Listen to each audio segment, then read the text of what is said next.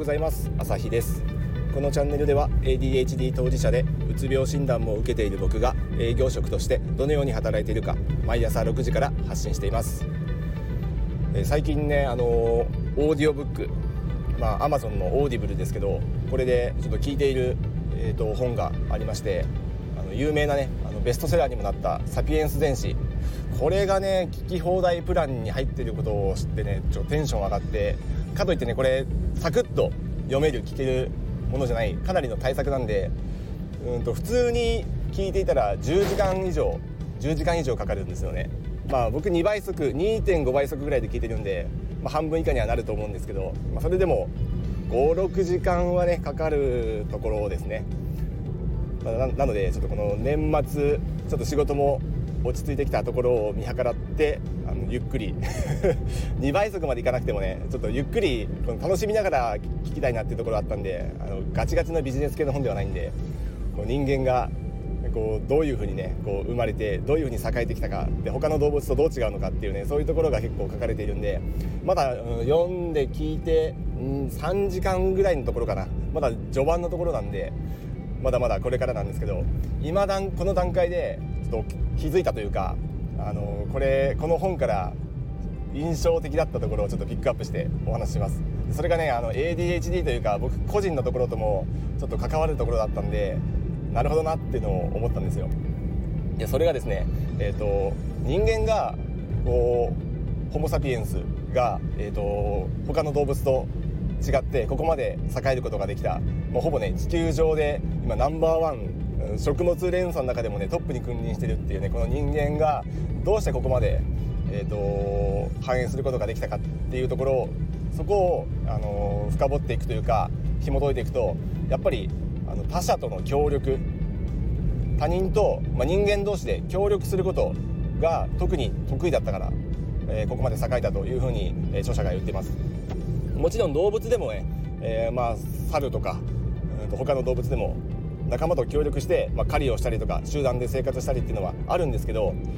この文字とか言語とかこの辺をこう巧みに使って意思疎通をしながら、えー、協力して生きていく。これができるのは人間が多分一番得意。人間に勝る、えーと、生物はいないっていうふうに言われてますね。なのでこの辺のこう協力できるっていうところが人間である我々の最大の強みというふうに、あのー、言ってましたしなるほどなって僕もそこあの感銘感銘っていうのかな、あのー、印象的だったところなんですよ。で翻って僕ら ADHD とかこう発達障害系の人はまあ、もちろん人間なんですけどどっちかっていうと個人プレーの方が得意だったりしますよね。個人プレー僕はもともとチームワークが得意だと思って25年ぐらい 生きてきたんですけどなんか営業やっててなんか結構個人個人技が多いよねみたいなことをちょっとボソッと上司かな先輩かなちょっと言われた記憶があっていやチームプレーの方が得意なんだけどなっていうふうに自分では思ってたんですけど周りからするとチームワークよりも個人技の方が目立ったっぽいんですよね。まあ、営業としてねいろいろこ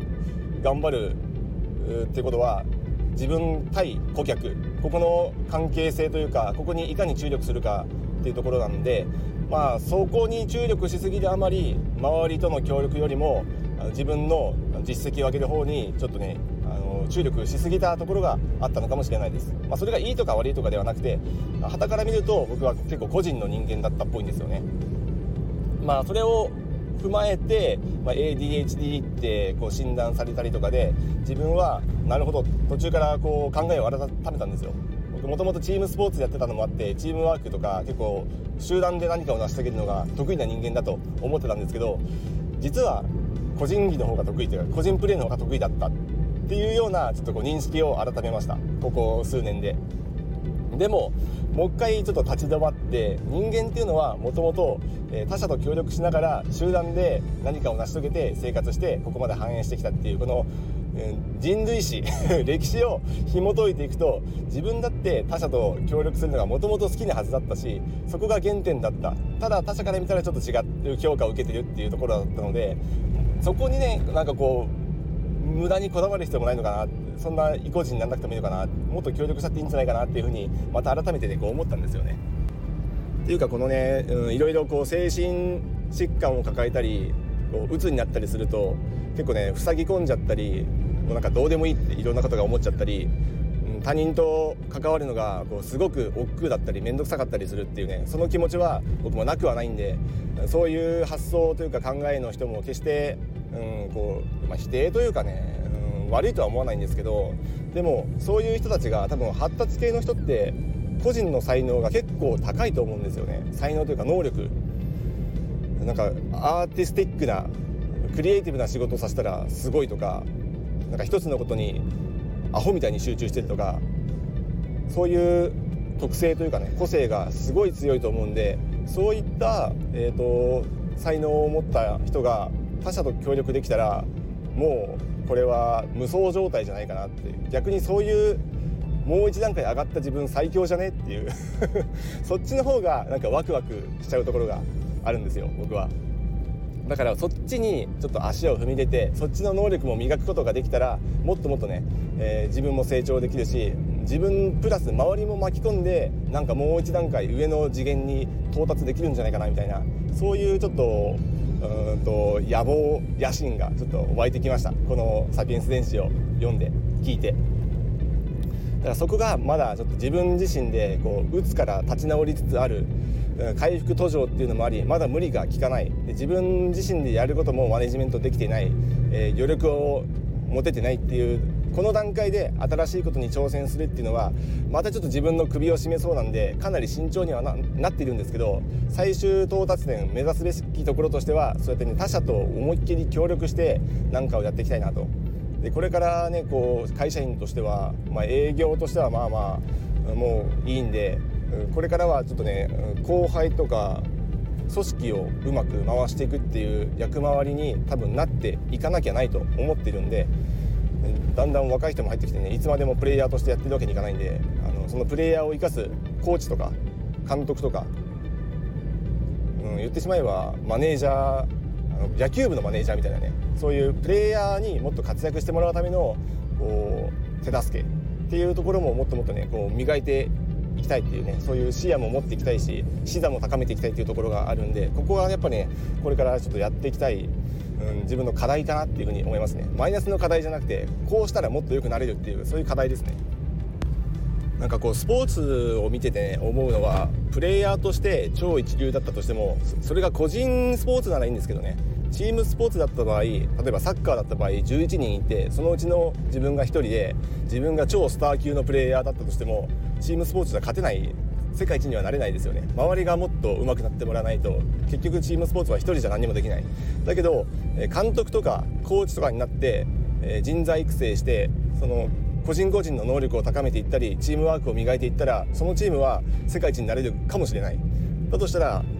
プレイヤーよりもコーチとか監督業の方が世界一を目指せるこうなんかポテンシャルがあるっていうかそういうポジションかなって思ったりするんですよね。自分はまだプレイングマネージャーなんでまあどっちかっていうとまだプレイヤーですけどそこから徐々にねこうピボットしてポジショニングをねこう変えていった方がいやまあプレイヤーとしてやるのも楽しいんでねなかなかまだね整理はつかないんですけどそっちにねこうポジショニング変えていきたいなっていう風にこう長い目で見たらねそうじゃないと 若い人とバチバチねこう営業数字競っててもなんかそこに自分の成長はないなってもはや思うんでね。むしろその数字を全部あの若手に移しちゃって上げちゃってそっちを支援してもっとでかい数字を動かした方が楽しいんだろうなっていうふうに思うんでちょっとそっちの方でね考えていきたいなって成長していきたいなっていうふうに思います。それをねこの「サピエンス電子」を読んであのそのうん、自分の方向性が再確認できたっていうか間違ってなかったっていうのともうそっちしかねえなっていうふうに感じたんであのそのちょっとねこうアウトプットしてあのそれをねこう具体的にどうアクションプランに落とし込んでいくかっていうところをねこれからもっともっとね考えていこうと思います。Amazon オーディブルはこれね、えー、と月額1500円でかなりの本、えー、聞き放題に入ってますんでそのうちの一つ超大作のかつベストセラーの「サピエンス電子」が読めるあ聞けるっていうね。これはねちょっとこの年末年始聞いた方がいいですねみんな。まサピエンス電子以外にもいろんなやつあるんでうんどれから聞こうかね迷っちゃうぐらい自分もねライブラリにこれ次聞こうかなっていうのをねいっぱい溜め込んでるんですけどこれおすすめですね。是非時間ある人は聞いてみてください。ではまた明日。